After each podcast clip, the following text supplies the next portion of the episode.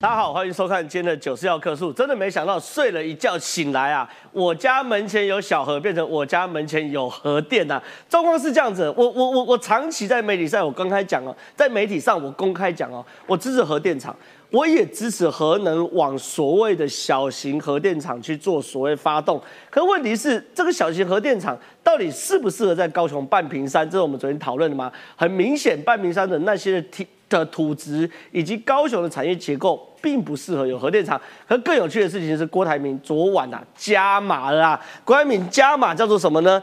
二十二县市都有小型核电厂啊！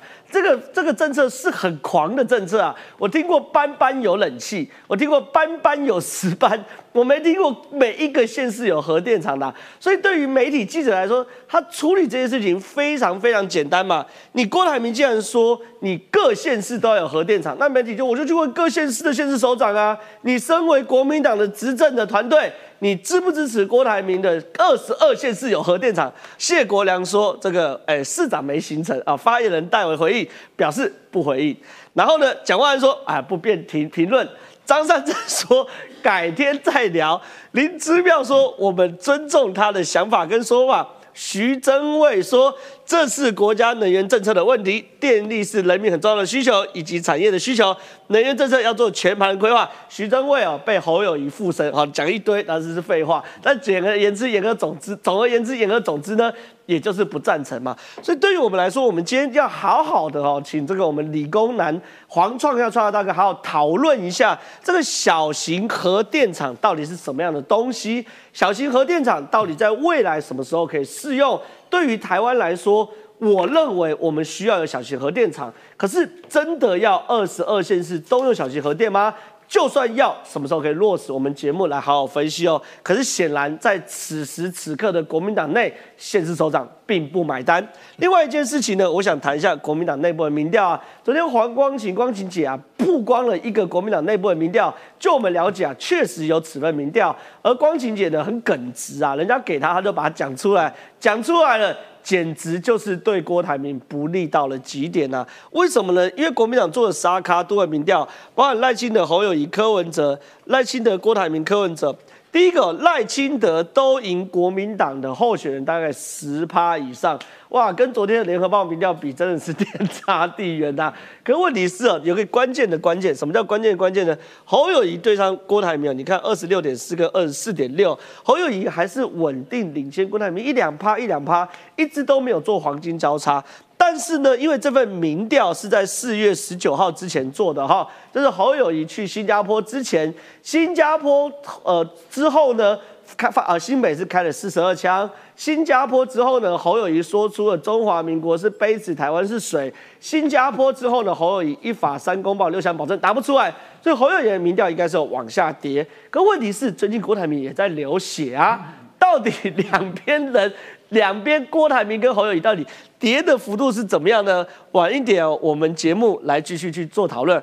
可有趣的事情是，郭台铭最近跟韩国瑜和解嘞，而且这个和解不是表面上的和解，感觉是谈过的和解。郭台铭呢，昨天呢，在这个一出席一场退将的这个参叙中啊，公开向韩国瑜道歉。道歉就说当时啊，总而言之言的时候，当时年年轻气盛啊，没有想很多啦，但对韩市长很抱歉啊，等等等等的。可后来呢，韩国瑜既然在晚上的时候马上给予回应哦，来者可追，团结奋斗，汲取教训，共创胜利，凝聚最大力量，下架贪腐集团，为人民争呃争幸福，为社会争繁荣，为国家争尊严。韩国瑜给了郭台铭一个非常好的回应哦。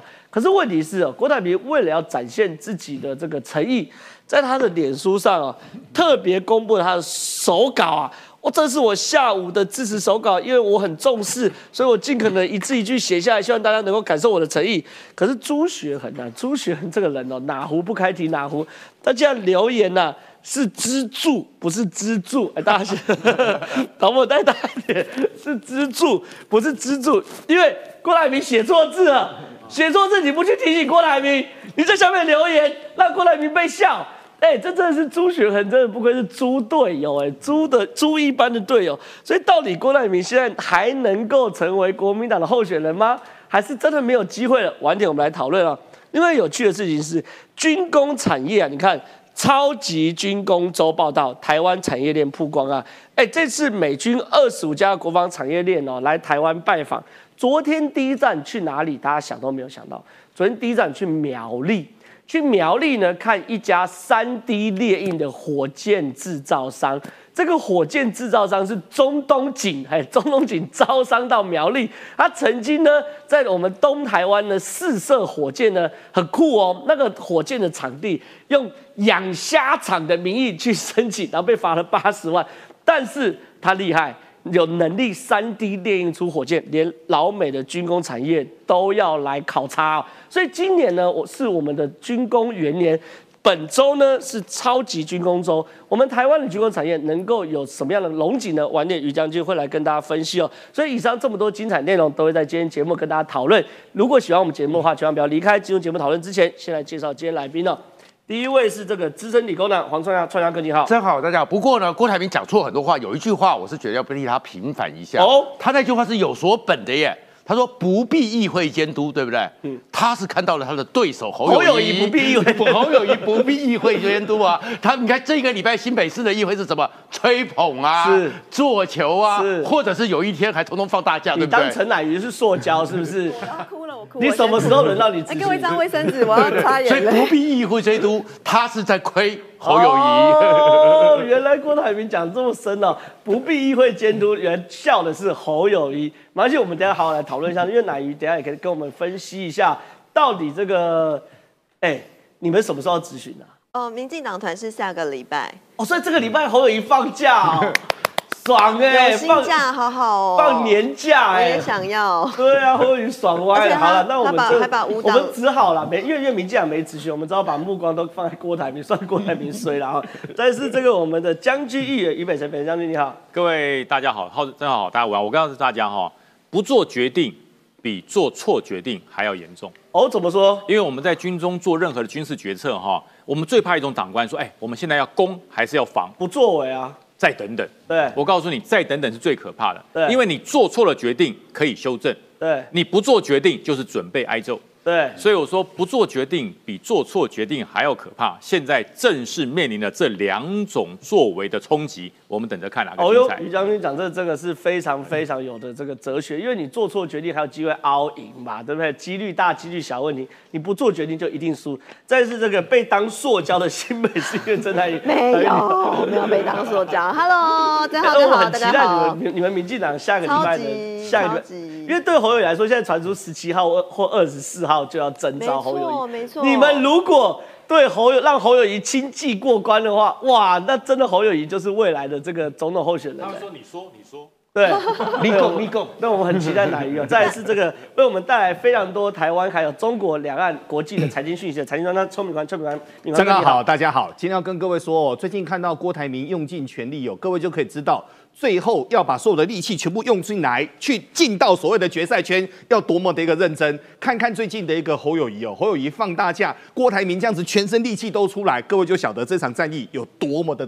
有多么的挣扎了啊！是啊，但是问题是郭台铭现在讲话讲多，其实打击面变大。我们请创客来到这边，因为郭台铭坦白讲，我们其实在判断一个政治人物是失言，还是对于他的这个价值观有错误，我们是看他第二天讲话，就说他第二天如果修正，表示前一天是失言。可郭台铭最近是加码，对不对？就是说他昨天才讲完半屏山啊，前天才讲完半屏山建小型核电，可这次昨天加码。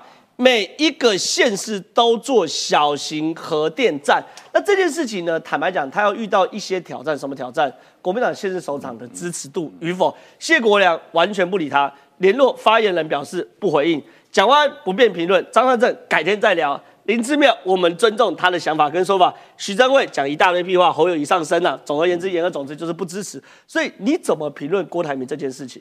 其实基本上呢，你刚才讲的是决策或是什么状况，但是其实更麻烦的问题叫做角色，是他对自己的角色还没有搞清楚。现在呢，我们知道这个礼拜呢，侯友谊最有名的是哦，原来我们国家叫做一杯水，杯子跟水。对，那郭台铭呢，展现的是他是半杯水，对，半杯水就乱摇，所以才会讲出这些的状况。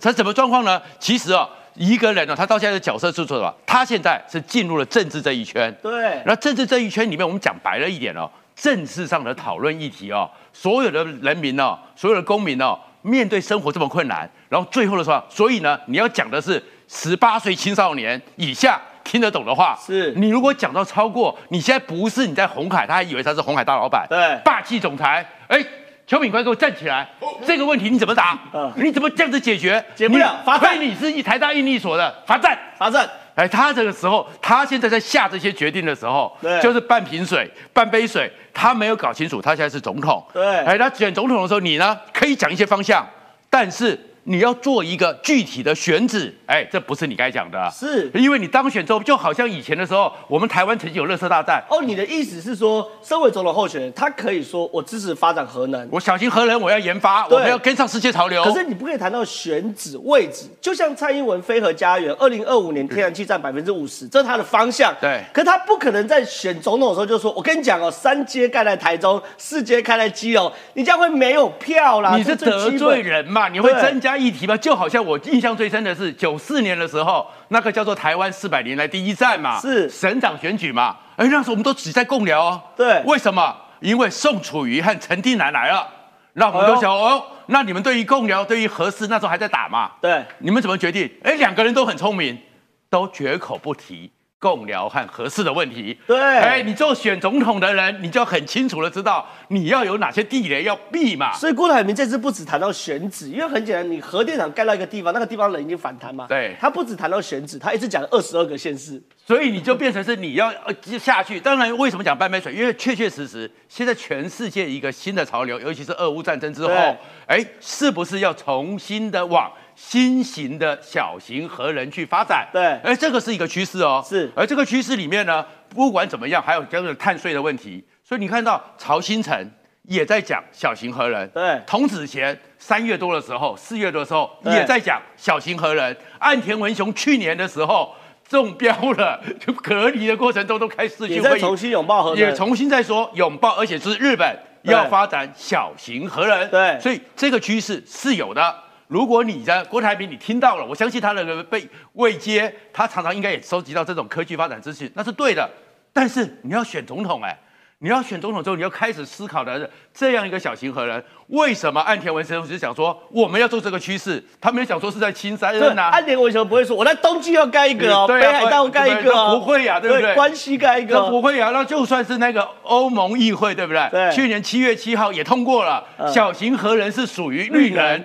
哎，但是他们也讲说，是在是在澳洲，是在捷克呢，捷克啊。还是还是英国啊、奥地利。奥地利都没有讲哦。对，因为大家都知道，你这个政策方向是往这个走，而且确实需要。但是你一定止的时候，哎，因为政治的一个决定，对。是一个民主社会，你不是习近平啊，是。你不是总裁说，哎，我土城要做机器人就做机器人厂，明天就给我改生产线，你这样子是不行的。所以他在政治上半杯水，而这个半杯水当然会造成了一些状况。那我们回来看这个小型核能，确确实实是现在世界正在想要去推的一个趋，势我。们这边要讨论的时候，因为我们对对于政治来说，我们政治有政治的概念，科学有科学的概念，所以特别要理工男创亚哥过来。而且你们的科系以前就是台湾我湾，动力机械，我是核工，核工哦核工比我们低分。可是你们的清大学校以前就是台湾研究核能的先驱哦对。到底小型核电厂是什么样的东西，什么样的技术，未来能够做吗？其实现在是小型核能电厂已经从实验室里面开始搬出来，对搬到了想要设法商转。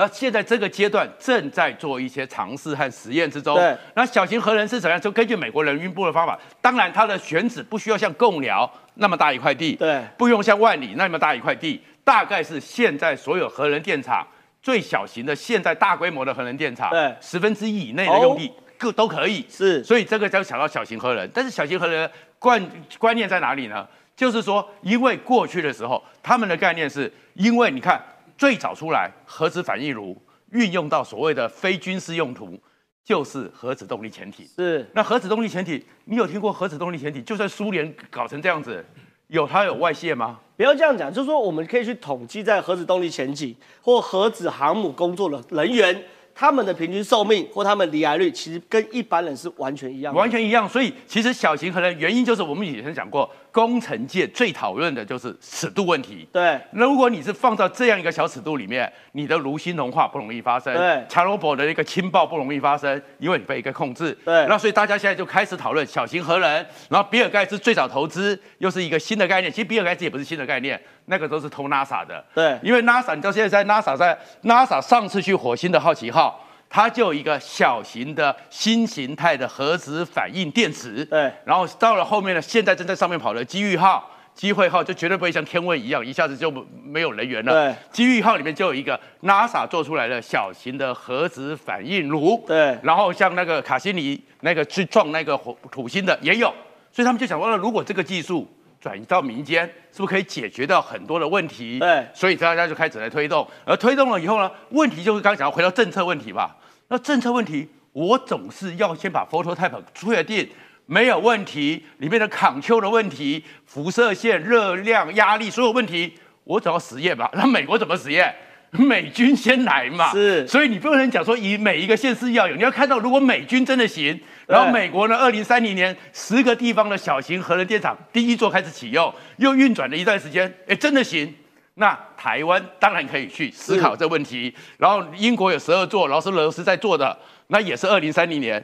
那你提出这个趋势，我们往这边研究，台湾不能落后，都 OK，一线一个，那你不是就变成每一个县市都要找你麻烦吗？是，所以这个就是他的政治上不及格。那小型核能的差别在哪里？首先呢，就是比尔盖茨的投资最重要的一个观念。它是用液态钠做冷却剂，那用液态钠的方法是一个封闭系统，是，那它可以快速的把那个，因为他们就是要把蒸汽给高 steam 高温嘛，然后我把你冷却下来，可以不断循环。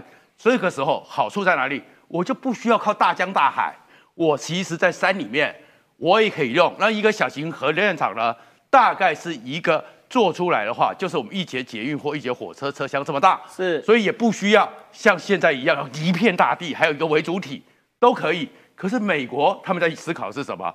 我先让阿拉斯加，为什么选阿拉斯加空军？如果出事比较比较旁边没人的，因为有很多的 control 的状况，你要测试嘛。所以美国是二零二六或二零二七，然后接下来还有另外一个问题是，因为它是一个全新的趋势，所以现在里面产业如果你要成为一个技术，一个要开始商转，供应链要有啊。是，那个燃料棒，它的燃料棒，当然美军一定有啊。对，但因为它高阶的燃料棒。那这个燃料棒要怎么放呢？全世界有哪些厂商有去生产呢？所以你都要做准备。如果你都没做准备，然后还出过来，它当然核废料不会像一个大型的核电厂一下子就几几千根，但是五十年之后，它那一根也要换啊。那那一根的核废料你要放到哪里去呢？所以这些问题你都会变成是，当你碰到政治的时候，对，大家都要问，对，大家都需要你解答。而且我不跟你讲，我就是十八岁，我根本就没学过这一些。对，你做一个政治人物，你。这个时候你就要知道你要避。那为什么郭台铭会这样子呢？他急了嘛？哦，他急了嘛？他急在哪里？虽然之间很多人都讲。包含是国民党会故意说，哎，郭台铭就是没有赢过侯友谊，对，所以郭台铭出局了。五月十七号就是侯友谊了。然后呢，郭台铭呢，我已经整理了，你还要和，就是我最喜欢讲的，你不但仙人跳，还要骗婚，还要帮忙养小孩，对不对？对。然后郭台铭当然不愿意啊，所以也有一些民调出来说，哎，郭台铭大赢嘛。对。然后郭台铭大赢，但是他这个过程中里面，他就知道，我们郭台铭民调，我晚点我们来。我他就知道会被做掉，那会被做掉怎么办？他这时候就发现说，哎，国民党铁党铁板一块。对。但是呢，我最喜欢讲的泛绿，反绿大于泛蓝，泛蓝大于韩流，韩流大于国民党，国民党很小，所以他这时候就想要什么？我的本业就是亏损了。对。本业在国民党就亏损了，又业外收入，所以他又开始为什么去谈核的问题？对。为什么谈肺癌问题？他要为什么谈到高安问题？他要变成是，如果国民党的共主就是侯友谊，他就要变成是一个。反绿的教主是，所以他就拼命讲。可拼命讲的时候，你碰到的这些，坦白讲啦，其实这些人哦，国民党这些人，其实我也不那么在乎说他们是不是支持侯友谊或支持郭台铭，因为国民党的一个习惯，于将军最清楚，出来了以后有奶就是粮，所以其实国民党的这些政客态度其实也没那么重要。但是问题是，你郭台铭你的民调，如果你这样搞法拉不起来，是非常谢谢双哥。我想问一下哪一哦，因为。对于郭台铭来说，因为我常讲科学问题是科学问题，政治问题是政治问题，你千万不能把这两件事情混为一谈。核电就是最敏感的科学跟政治交杂的议题哦。小型核电厂，比尔盖茨的泰拉能源正在研发出来啊。可连美国都还没有正式有一个商转哦，就是没有正式一个商转。可当他讲完二十二县市一人一个的时候，但他一定会去问国民党县市首长嘛？给阿西郎哦，谢国良啊，市长直接不出来，没形成联络人说不回应，蒋万不评论，张文正改天再聊。然后呢，林志妙我们尊重啊，王王惠美说尊重各界想法，徐正伟讲一大堆啊，简单讲就是不支持啊。所以我要谈一件事情是，现在国民党现场吓死了。我只要一支持郭台铭，就变成是说支持谢国良，就是支持基隆有核电厂；支持蒋万安，就是支持台北市有核电厂。你怎么看这件事情？呃，其实我觉得，呃，先来讲，我们先回到这个核电厂的这个话题哦。为什么郭台铭要在这个时间点抛出这个核电厂的话题？果然是大老板的杀侯友谊啊！对啊，就是要跟侯友谊直球对决嘛，就是要跟侯市长直球对决嘛。因为现在核四也是在这个新北市嘛，那。呃，就刚才于将军也说的很好，这个做错做错决策跟没有做决策，那很多人马上因为核电的这个议题，马上就把郭台铭。跟侯友谊放在同一个比较级，放放在同一件事情来比较，他要的是什么？这个老板的，我们刚哦，乃瑜是做记者出身的哈，我们从这个媒体操作哈，公关操作，议题设定，agenda setting 哦，大老板果然是非常的有眼光。作为一个大老板，他的议题操作，agenda setting，公关处理，这个媒体操作都很棒。但是刚才郑浩也讲的很好嘛，我们的政治细节跟这个核电的专业。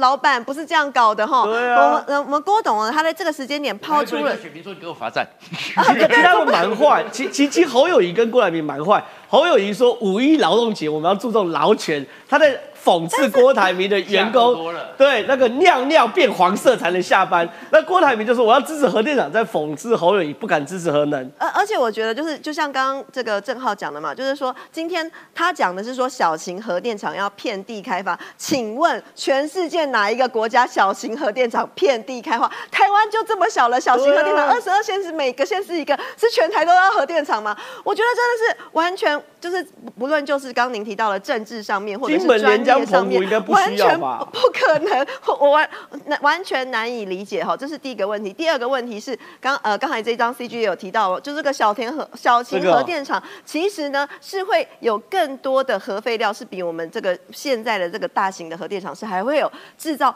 更多的，因为它需要这个发电的需呃制造出来的核。废料反而它那个 CP 值还更多，那现在更多的时候，那核废料要放哪里？我们原本的核电厂的核废料就已经搞不定了，你现在又来小型核电厂制造更多，就它那个它会制造出来的更多的核废料还没地方放，二十二个县市好要放哪里？二十二线是一一个一边一个核电厂。新北市如果有核电厂，你的选区八九成要放进去。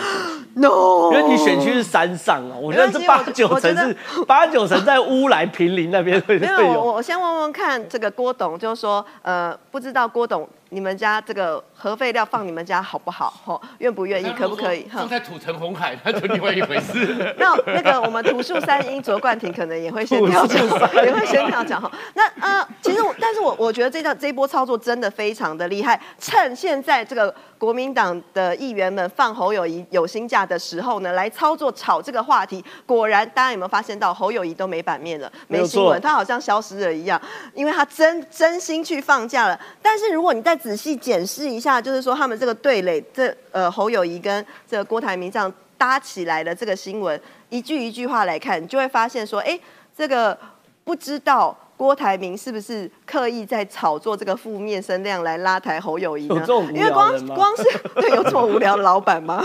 老板郭董，因为声量不够，所以我就让大家骂臭。对我我我我其实我也觉得只有吃屎哥才这样做。刚刚郑浩说的，郭董，刚刚郑浩说的，不是不是所有声量都是声量吗？你要好的声量啊。因为因为你现在呃，大家如果回去看这这几天的新闻，就可以发现，这个郭台铭郭董事长已经连四次道歉了，甚至呢，我看到最好笑的留言是什么？我看到最好笑的是我们的立委洪生汉，洪生汉在他脸书上面说，就说这个哦，哎，为什么大家都没有人？这个质疑郭董事长哈，郭董那郭董事长是不是要想一想，就是说是不是以前因为他就是一个有钱的老板？我觉得看了真的超好笑的。话说就是其实我自己的亲妹妹哈，我的妹妹她以前也曾经在红海上过班，是。但是我们郭董逼比没有蹦蹦一蹦一蹦的跳过去就是了。呃，但是我我我我要表达就是说，呃，这样子的董事长，他对他在这个治理。公司跟治理国家的概念是不能放在一起的。没错好比来说，就是他提到一件事情，是我完全完全不能认同的。什么叫做不要议会监督啊？太夸张了！如果说给他当总统还得了，是不是立法院要废了，或者说我们要变成一个独裁威权国家？那呃，从那这样子，如果侯友谊当的话，立法院就可以休假哦。先不要，先不要，不管谁 当立法院都要被架空，侯友谊当总统，立法院休假；郭台铭当总统，立法院废掉，是这样子吗？但但是其实这真的很，就是从这些言论都可以看得出来，还有这些呃，包括侯友谊市长的呃近期内的作为，都可以看到，就是说，不管是侯友谊或者是郭台铭，完全不尊重民主，不尊重专业。那我我也希望就是大家可以想一想，就是说今天。呃，马上刚才正好有提到嘛，可能的时间点就是五月十七号了。五月十七号，我们就要在这个不尊重民主、不尊重专业的这两个人里面选一个，而且还传出说国民党已经内定好人选，就给人家白嫖一下之后，就是人家都还道歉了，就是道歉跟这个韩国瑜道歉，然后还是跟他说不好意思哦，这个下次再来。就是我我呃我我觉得要好好的想一想，就是说。真的就是这两个人选的吗？啊，选择这两个人选的原因哈，今天早上这个曾明宗委员他也有提到，就选择这这个可能不是内定，但是可能征召侯友谊的几率最大的原因，他说了三个原因哈，三个原因是什么不重要，因 为什么呢？因为显然就是没有一个游戏的机制嘛，没有一个这个。呃，game 的机对的机制，就是我今天就是决定，就说哦，那就是侯友谊了。那到底啊，直接就是内定的。嗯，但是他还说不叫内定，所以我真的很想要问的说，呃如果这不叫内定的话，什么叫做内定？好，非常谢谢乃瑜的分析哦。那我想问一下于将军，因为我刚乃瑜特别讲到曾明忠的说法，曾明忠说法我们等下再说。可是问题是有趣的事情是，黄光琴光琪姐爆了一个料，她爆了一个料是说国民党这个哦资深媒体黄光指出，国民党中央高层给他一个内参民调，不论侯或郭出来，在沙卡都的状况之下，落后给赖清德都超过十趴，而柯文哲则是硬邦邦的二十趴。我来给大家看一下这个民调是什么，国民党内部民调。第一个，如果是赖清德、侯友谊、柯文哲配的话，赖三十六点一，侯二十六点四，柯十九点三。那第二个呢，如果是赖清德、郭台铭、柯文哲的话，赖三十八点四，郭二十四点六，柯十七点八。那就算是一对一哦，一对一的话，赖清德还是勉强领先一趴哦，领先侯友谊，领先郭台铭五趴左右。所以甚至包含互比哦，互比四十七点九对三十六，互比侯友谊赢十趴左右。所以这份民调很清楚，我觉得国民党中央现在在这个时候把这个民调丢给黄光琪，或丢给媒体，其实就要铺成一件事：我要征召侯友谊，就是要铺成这件事情啊？你怎么看这件事？呃，后面还没讲完，就是我要征召侯友谊，就算征召了也很难赢呐、对哦，这是重点啊！为什么都输在清德啊？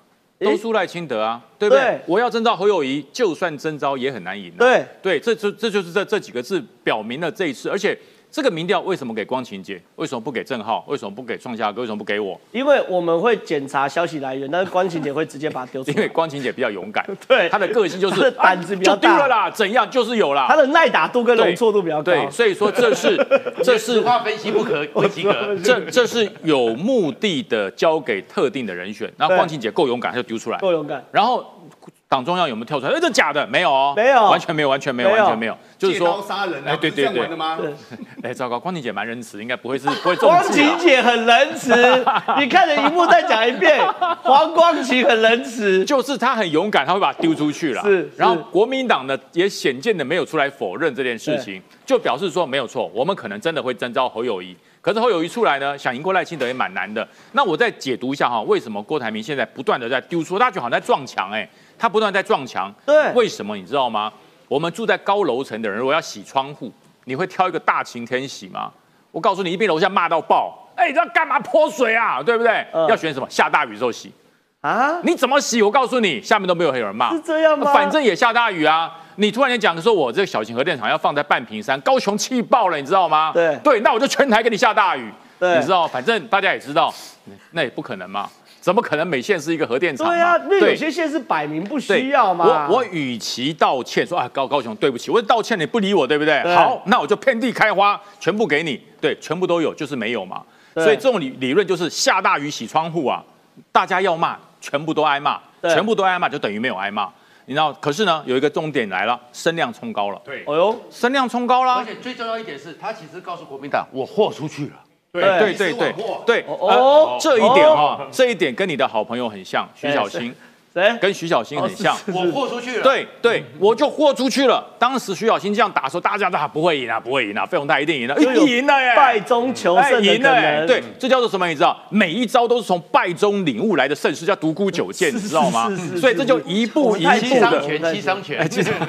就一步一步把它丢出来嘛。而且大家要记得一件事哦，当郭台铭蹲得越低的时候，你就要小心哦。之后可能跳得越高，他会跳得越高哦，因为他讲过我要团结非绿联盟。对那如果国民党连郭台铭都容不下，哪有非绿？那我来团结非绿好了。没错，哎，这很可怕哦，这个侯友谊要听清楚哦，朱主任要搞清楚哦。所以为什么每一次民调出来，不管是强行征召侯，都不见得赢赖清德，因为表示一件事，没有非绿，哎呀，侯友谊你也一样啦。是非常谢谢这个于将军的分析。我想问一下敏宽哥，因为现在整个局势，我觉得已经不演了嘛，对摆明就是要做打假球，球证是我的，旁证是我的，球场是我的，比赛我办的。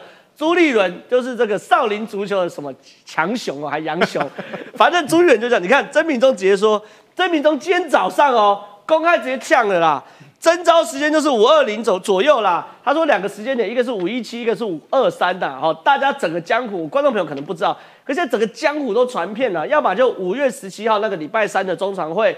要么就五月二十三号的那个礼拜三中常会，五月二十是周末。现在听说啊，爆料侯友谊有大型活动会展开哦，现在全整个江湖都传遍了。为什么呢？第一，呃，征召会考虑三个件事：第一，民调；第二，立委支持状况；第三，国民党及县市长支持程度。目前看起来，侯友谊最有可能呐、然后就有记者继续问呐、哎，可是你们不是有立委，包括陈玉珍去支持郭台铭啊？曾明珍直接跟你讲，不可能支持侯友谊的占绝大部分啊！哎，米光哥，他们真的是要硬来。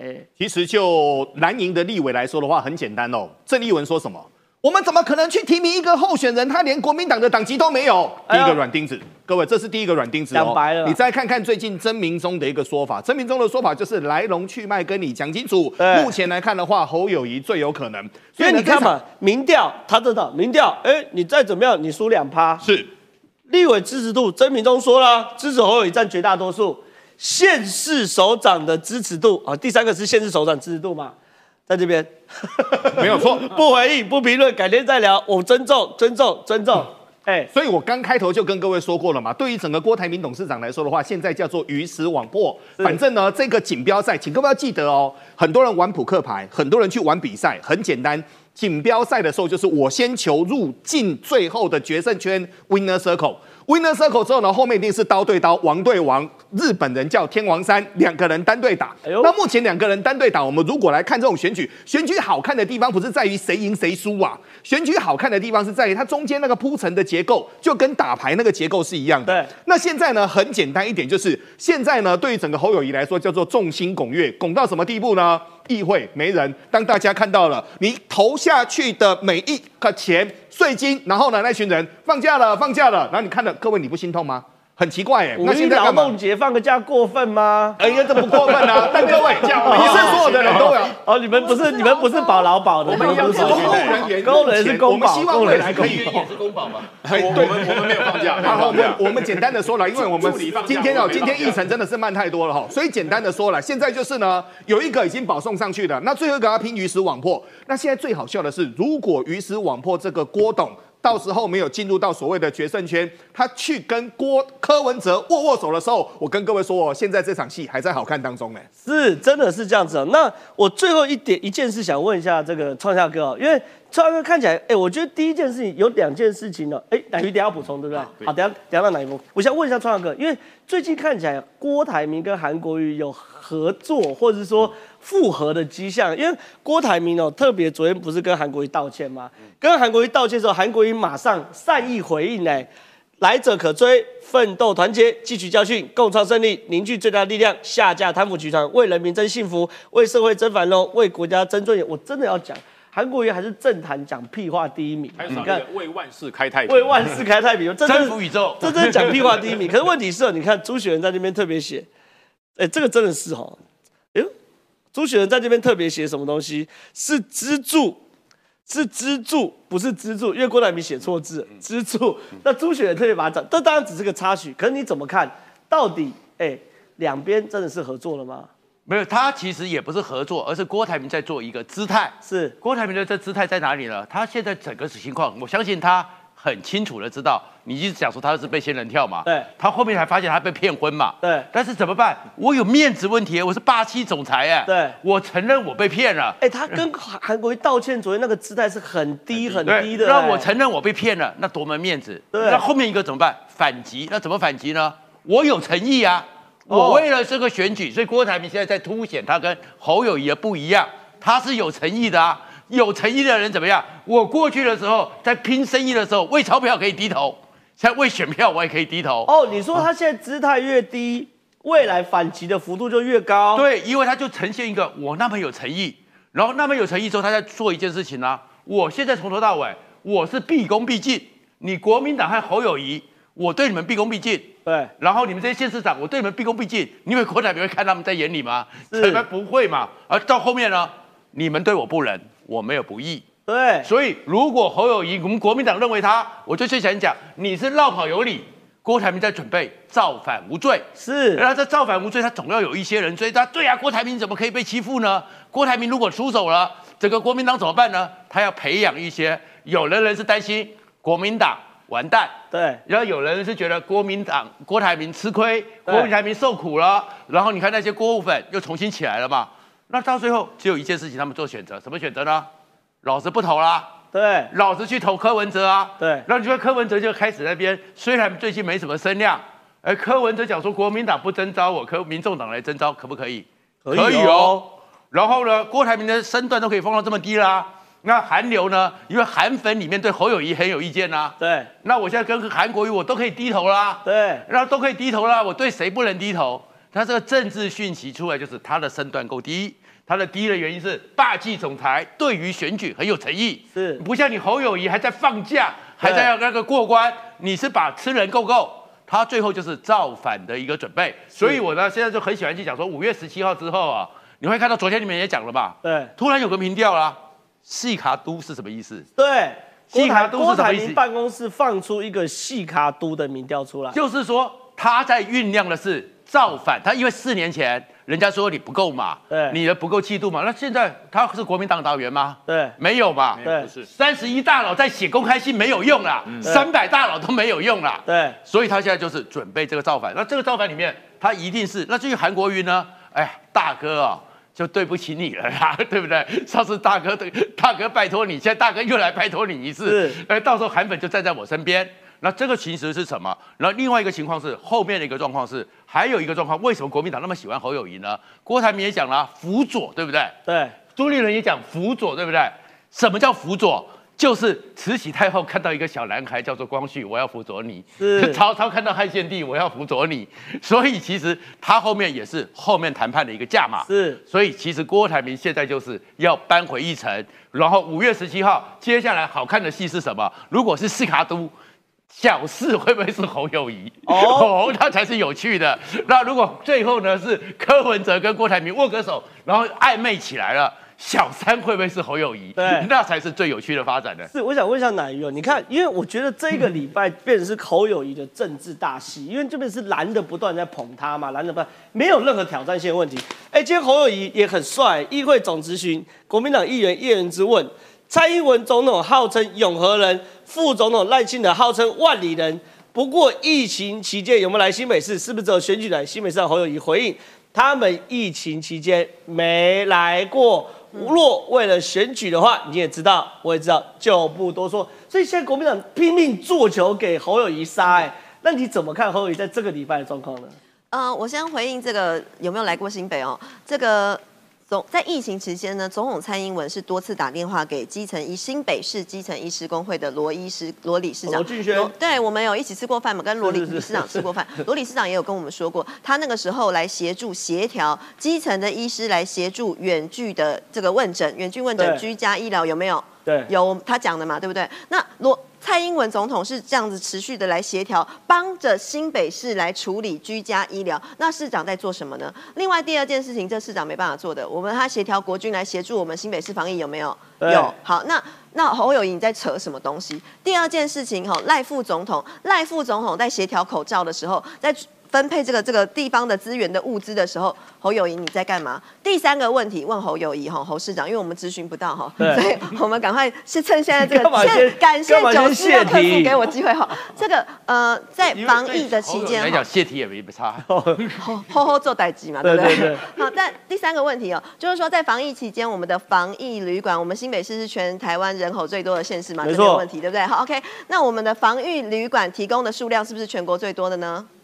嗯，西哈，桃园，桃园，对啊，你想想看，有这么多新北市民，他们要回到他们自己的家，他可能从国外回来，对，他没有防疫旅馆住，然后要去什么？我还有朋友去住到花莲、台东的，这么爽啊！这么花莲，但但我要下飞机先坐八个小时的车。新北市所提供的防疫旅馆的房间数，竟然只有台北市的六分之一，只有桃园的二分之一。这个时候，侯友谊市长，你又在做什么呢？你有关心过吗？没有嘛，所以我觉得真的是不要再扯了。另外，要刚才这个创夏哥有提到，就是说国民党为什么这么喜欢侯友谊？不是他们喜欢的。我想要回应刚刚这个曾明忠讲这三个原因哦，这三个原因真的不是原因。他说哈，呃，要看立委的支持度嘛，对不对？对。我就我就问哪一个国民党的立委现在敢说我不支持侯友谊，我支持郭台铭？谁敢？玉珍啊。但但我要讲的意思就是说，那是一个氛围的问题，是是在这个这个。结构底下谁敢就是哦，我支持郭台铭，怎么可能嘛？另外一个国民党的新北市的议员，哪一个敢说我就是我支持郭台铭？没有人敢，全部大家在议会都看到了，全部支持侯友谊。还有人说，哦，这个还有人送郭台这个侯友谊市长螺丝起子，叫他去总统府把螺丝升级的，有没有？你干嘛点出人家的名字？学王世坚对，就学人家的梗也就算了。然后呢，而且你还在直接在一所啊？对，然后然后我我觉得市长。本人也是非非常的，就是荒唐，就是你今天就是演了这这一出戏之后，民进党的这个。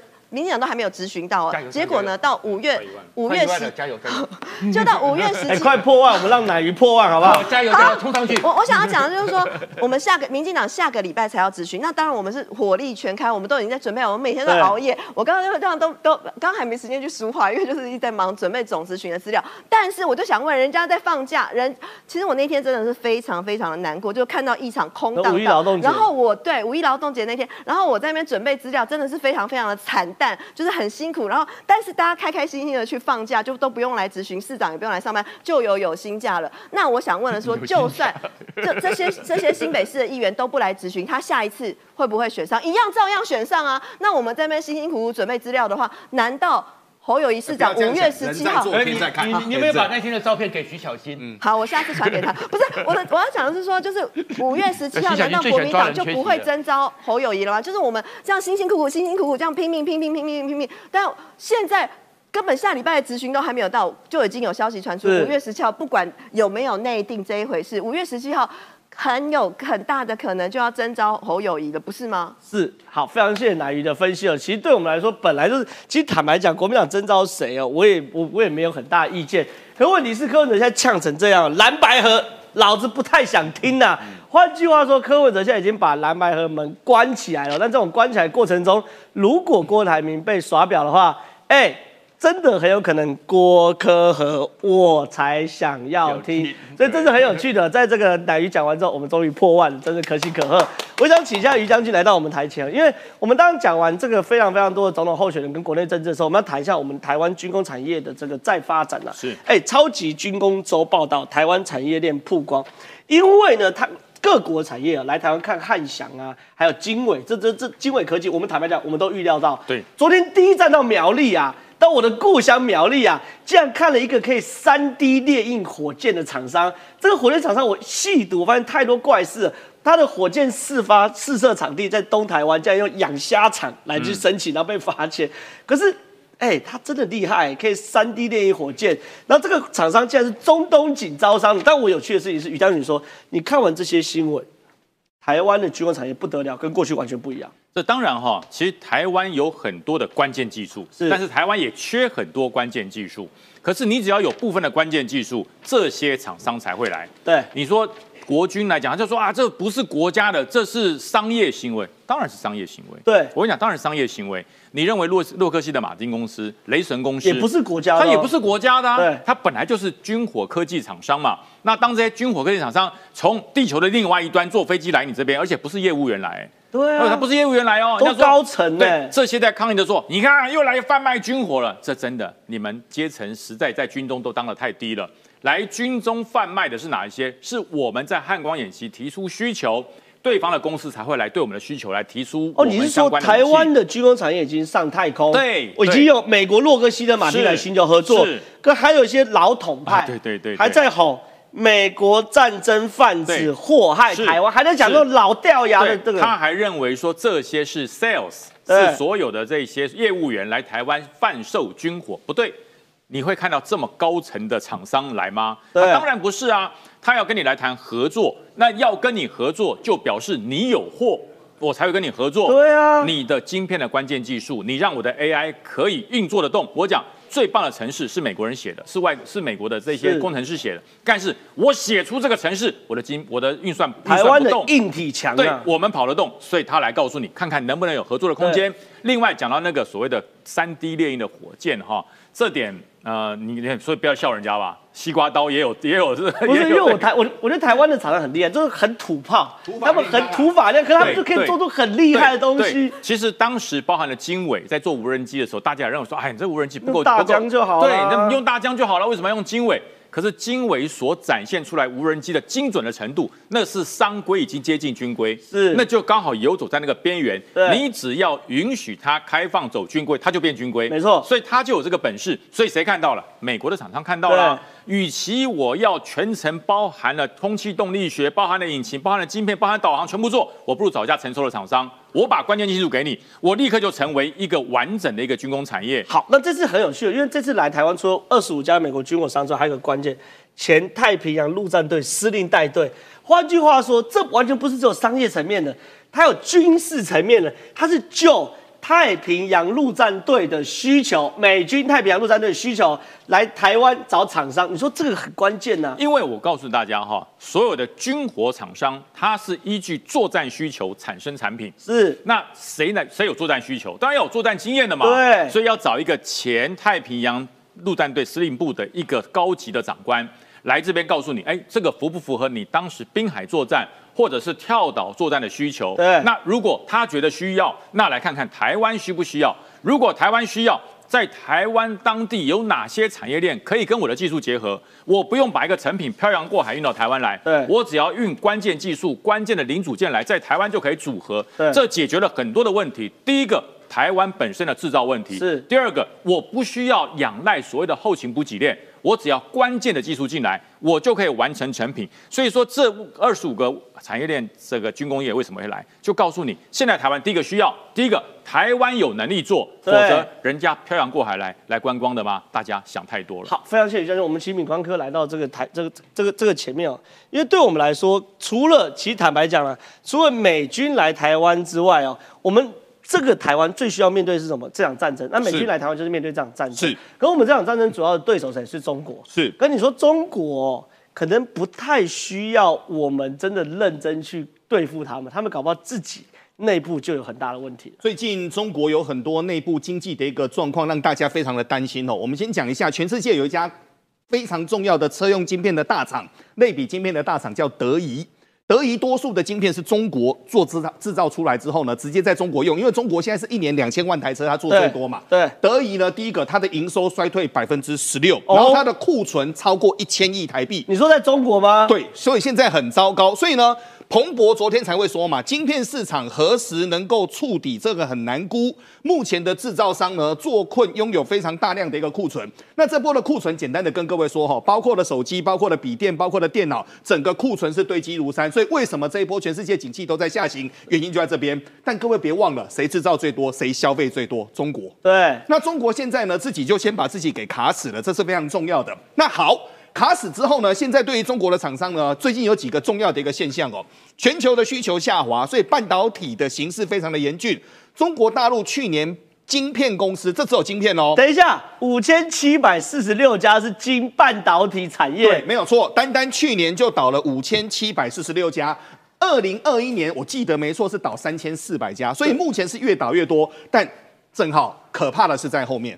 很多公司现在呢，其实呢表面上没有注销，是其实它叫僵尸公司。对，那僵尸公司是什么呢？大陆的话叫做走完项目领完补贴。为什么呢？因为可能呢政府跟你说嘛，正好我跟你说，我给你四年的补贴，四年期。那我四年呢，我总共给你两千万，一年丢五百万给你。那你呢，无论如何，你就算在那边死报活报，你也要把它的科目走完。所以科目走完才能够领完补贴嘛。所以呢，预估今年会倒更多，这个很麻烦。那现在呢？呃，整个风已经开始在吹了。吹的过程当中，我们就看到汇顶科技。汇鼎科技之前呢，风再大的时候多夸张呢？它是联发科的子公司，对，它的市值是联发科那时候总市值的两倍，嚣张吧？它做什么呢？做指纹辨识。是。那严格来说，现在指纹辨识已经是落后产品了，因为现在是用镭射三 D 光学，用脸嘛，直接用这个做测试。想不到去年会搞到赔钱哦。但现在呢，我最后呢，我做一个简单的来跟各位做一个收尾哦。很多人都说，哎呀，台海之间哦，会不会就是因为解放军对台湾来做整个所谓的擦枪走火？我先跟各位说哦，现在不要把责责任全部堆到台湾哦。昨天美菲共同防御条约，这个已经放在那边放了五十多年的。对。现在美国呢，直接跟各位说了，如果你菲律宾的公务船。改天在南海有人，他没有讲国家，但是直接就是中国。对，有人敢来动你，妨碍你的一个所谓的执行任务的话，老大哥我要出手。所以现在呢，我要做简单的说，二零一四年各位，奥巴马很软脚，欧盟很软脚，克里米亚问题没有解决，搞到今天伟大不掉。对。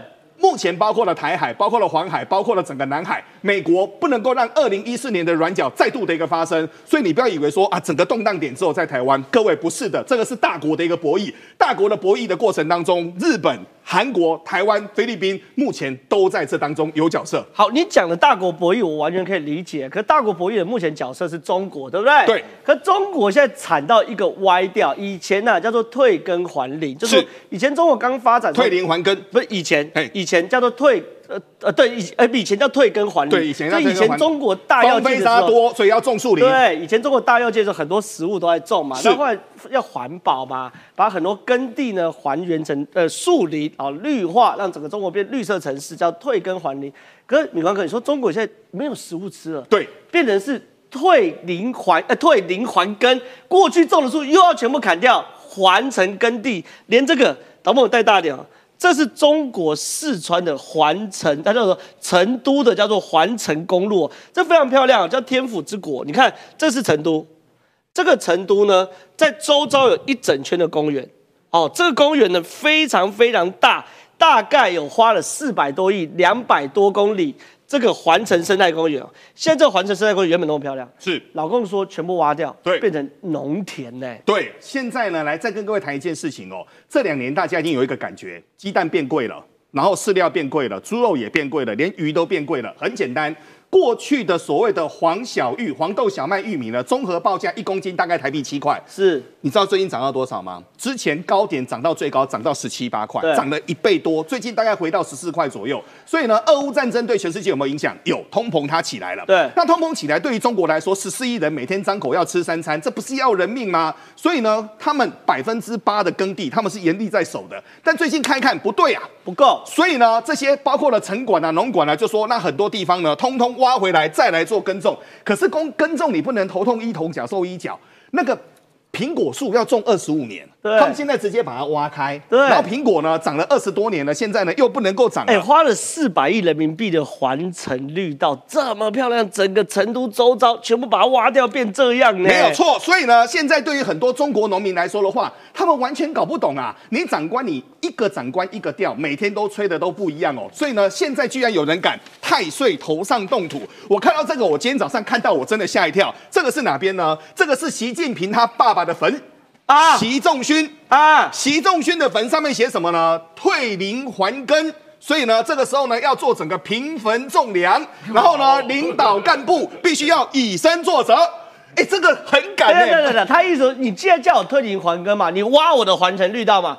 那你要么就领导干部以身作则，把你爸的这个坟墓把它挖掉来种田，没有错。但他他重点他意思领导干部以身作则嘛，平坟种粮哎。但重点是呢，这个呢，目前来看是真的有，对不对？后面我才知道，天哪，这个坟这么大，习近平不是说要往科学走吗？他不是毛泽东的信徒吗？怎么会信风水呢？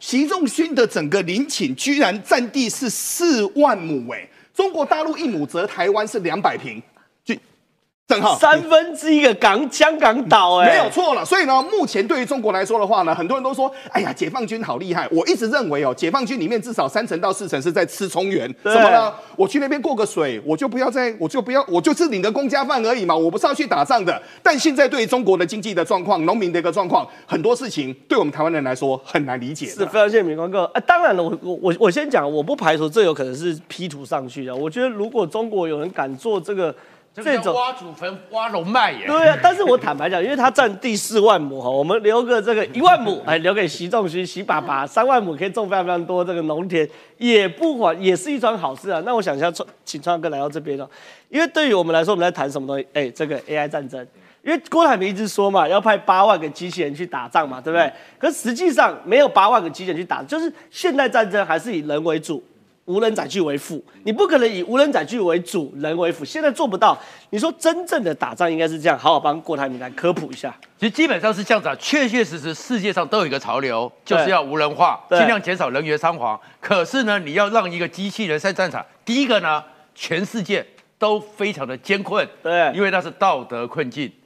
你让机器人可以杀人，机器人杀哦，哦，那个，所以全世界一直不敢跨出这一因为界。机器人可以在战场上杀人，就可能在平时杀人喽。对啊这是其这是这是大那就是魔鬼终结者，对呃那样一个剧情。所以第一个，这个关你能不能过？对这个是全世界的道德困境。所以除了你看，只有现在看到很多 robot 出来，只有苏联会示范说他们用枪打人，其他各国不管在波斯人、莱瑞肯多么厉害，对他绝对不敢用枪打人。对所以这个东西第二，第二个呢，机器人呢，它其实不是只有精密机械，对不是只有自动控制，还有是一个 AI 的运算，对就是你最专长的 AI 的运算法。所以这个要整个结合在一起。然后呢，他们是希望说，最后就是因为这样子，所以呢，克拉克空军司令才会讲说，未来的战争就好像现在 F 三十五要带一些女武神，带一些小的无人机，但是一定要有一个道德困境上的一个控制。对所以一个士兵架二十几架的无人作战系统，那这个地方就是它的 AI 运算，它可以算得很精准，可以很快的反应，但是决策不能由机器人决策哦要由人类来一个决策。如果你没办法把这个搞定的话，所以其实不是说说，当台湾的工业能力是很强，对台湾的工具机也很强，但是不是这样子搞的，因为这样子搞的话是道德困境。然后第二个呢，有很多时候刚刚讲到不是晶片吗或什么的，其实啊、那二十五个厂家，你知道让我最意外的是什么？果然呢、美国对我们台湾工业界每一个小公司的了解，都比台湾的政府还厉害。哦，怎么说？哎，他直接的怎么知那个我们知道那个想要发射火箭，对不对？对然后我也知道说，其实慢慢的有一些机械工厂开始去了铜锣，然后哎，好像是你老家哦，对我从我老家，哎，从对，开始去了卓兰，那是包含汉翔的一些外围的厂商，我也去对参观过。哎，可是他知道你呢已经搬到了。苗栗了，对美国就直接来了，对这资料做的，你以为是我们工业局介绍他的吗？对，不是他自己知道，因为我在七年前就讲过嘛。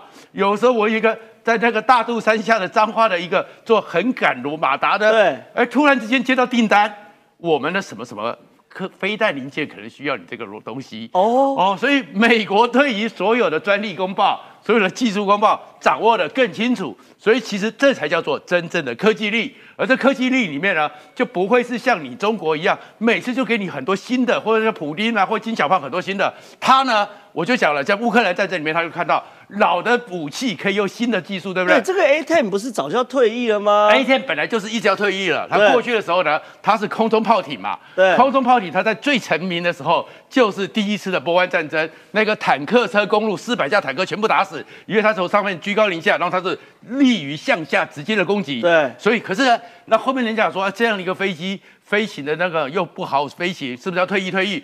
结果延役二十年，延役二十年之后，美国呢就开始根据原来的架构又改了。你现在看到没有？他过去是用机炮，对要砰砰砰砰从空中上猛打，现在机号太浪费了嘛？十六枚 GBU 三九的小直径炸弹，这是有性呃，就是有智慧、有脑袋，会自己去自主找找目标的飞弹呢。重点你要看到 GBU 这几个字，这个叫做钻地弹，是，所以它就是飞在上面，你就是躲到壕沟，你就躲到掩体里面。照样给你搭下去，然后它的这个控制，那当然就是我怎么样在这个以过去这个飞行的状况之下，而且是在俯冲对地攻击的时候，速度还有整个机翼是不稳定，我还可以精准打击，对，这变成全世界最精准的，就是美国。其实它慢慢的就是不断的前进，那这前进里面，当然晶片要抓在手里了，对，关键零组件要抓在手里了，包含是。我们不是现在讲说，哎，单兵作战也很重要吗？对，啊，单兵重要很重要。我们这次在乌克兰战争里面就看到了，对，单兵的刺针，单兵的标枪。然后美国呢，现在觉得说，哦，如果我一个单兵就可以这么强的话，他们过去只有这种反战车武器 M two 啊 M one，对不对？对。那现在想说，那我只是打坦克车太浪费了。对。他们开始在研发，开始就用新的，就是找了瑞典合作，开始把这无坐力炮。因为无坐力是后坐力，后坐力炮是什么？你就不用像我们以前看到那个倒退好几步，ISIS 他打了以后，后 面一个人被打出去，对不对？然后无后坐力，然后最重要是弹头要改变，对，弹头变成多功能弹头。今天碰到碉堡，打碉堡，打碉堡，战车打战车，碰到飞机打飞机，碰到飞机可能那个要射高要另外控制，可是这个就叫做真正的军事实力，所以回来了。美国在帮我们准备什么？为什么这次是太平洋退休的陆战队？因为他为什么不派非洲司令部的司令？为什么不派这个北美司令部的司令？派太平洋陆战队的司令？因为他终于就算前一段时间加拉格尔讲的八万人要都可能会登陆台湾嘛？那登陆台湾就要在滩岸作战嘛？那滩岸作战就用这些无人机或什么的，他懂得是陆战队。对，而美国的陆战队从什么地方起家的？太平洋战争是，所以其实美国就是做好准备，所以他来看我们这些厂商。其实最精彩的是，他看我们哪些厂商，对，而那些厂商你会发现，我们工业局可能还不知道，美军都比我们清楚。是非常谢谢创夏哥，因为其实我们在谈这就是务实的军事改革嘛，而不是直接讲说哇，我就派八万名机器人就没事了。没有务实的军事改革就是老武器新生命。我们的 A ten A ten 过去就是机比。鼻头机头这边有重型，对，坦克它它机头这边有重型的机炮嘛，对不对？可是现在机炮没用，没关系，我摆十六枚的 GBU 三九的小直径炸弹，这小直径炸弹丢出去后，它会自己透过卫星的标定，自己导航，自己去设定，可以找到它的目标，所以 A ten 变成一个载具，这就叫老武器新生命了。所以非常非常多的军事改革是很务实而且实战化的，这才是我们节目想要讨论的。如果喜欢我们节目的话，周一到周五十二点半到一点一点半准时收看，谢谢大家，拜拜。